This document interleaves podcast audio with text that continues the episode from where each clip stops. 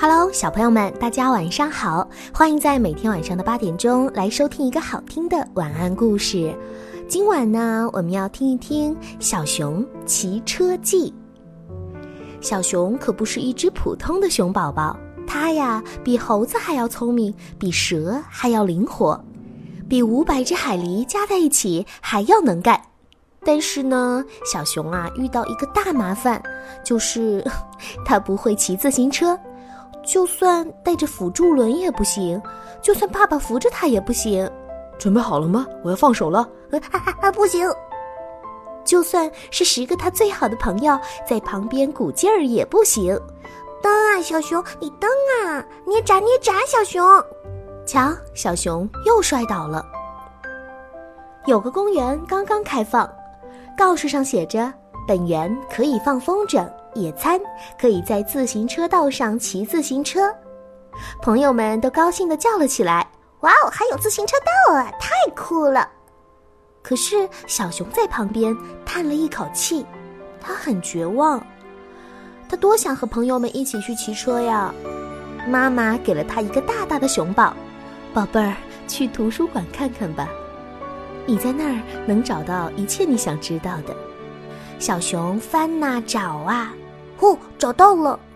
第一天了解你的自行车，第二天练习平衡，第三天相信自己，第四天不要想太多。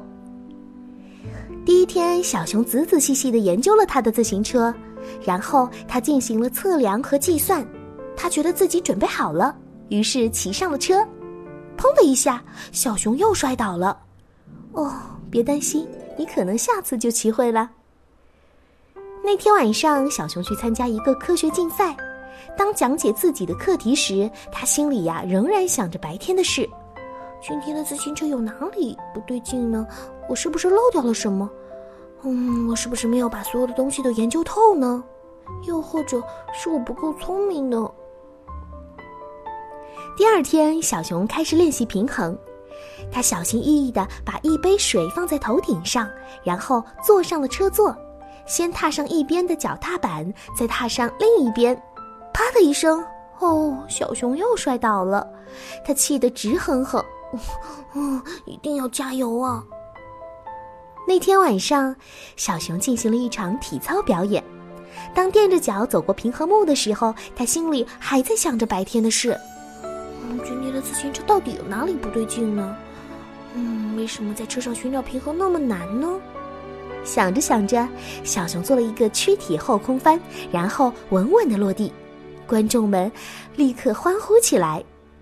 第三天，小熊努力的相信自己，哼，我一定能做到。他不仅想象着自己骑上自行车时的场景，还在浴室的镜子上贴上了鼓励的话语，接着又穿上了专门的运动套装，骑上车。结果呢，他又一次摔倒了。那天晚上，小熊再也不相信自己了。他做科学实验的时候发生了爆炸，他连续后空翻练得一塌糊涂，他甚至连朋友的忙都帮不了。伙计，我不知道该怎么办了，我放弃了。第四天，小熊没精打采的去图书馆还书，突然他听到公园里有人在喊救命：“救命啊！我的孩子要被风筝带走了！”小熊在心里快速的计算了距离、高度和风速，时间不多了。他一眼看到了旁边的自行车，车轮没有问题，车把也没有问题，车闸也没有问题。他跳上车，猛地冲了出去。更重要的是，他一点儿也没多想，他垫着脚站在车座上，来了一个漂亮的空翻，一把抓住了小宝宝。哇，小熊你真棒！是啊，你骑车骑得太好了。你们瞧，小熊真的不是一只普通的熊宝宝，没错，小熊几乎无所不能。嘿，小熊，要不然再骑一次车给咱们看看吧。小朋友们，我们也要向小熊学习哦，在遇到困难的时候，我们千万不要气馁，而是要想办法解决困难。希望你们都是勇于尝试的好宝贝哦。好啦。今晚呢，咱们的故事就讲到这里了，每位宝贝们，晚安。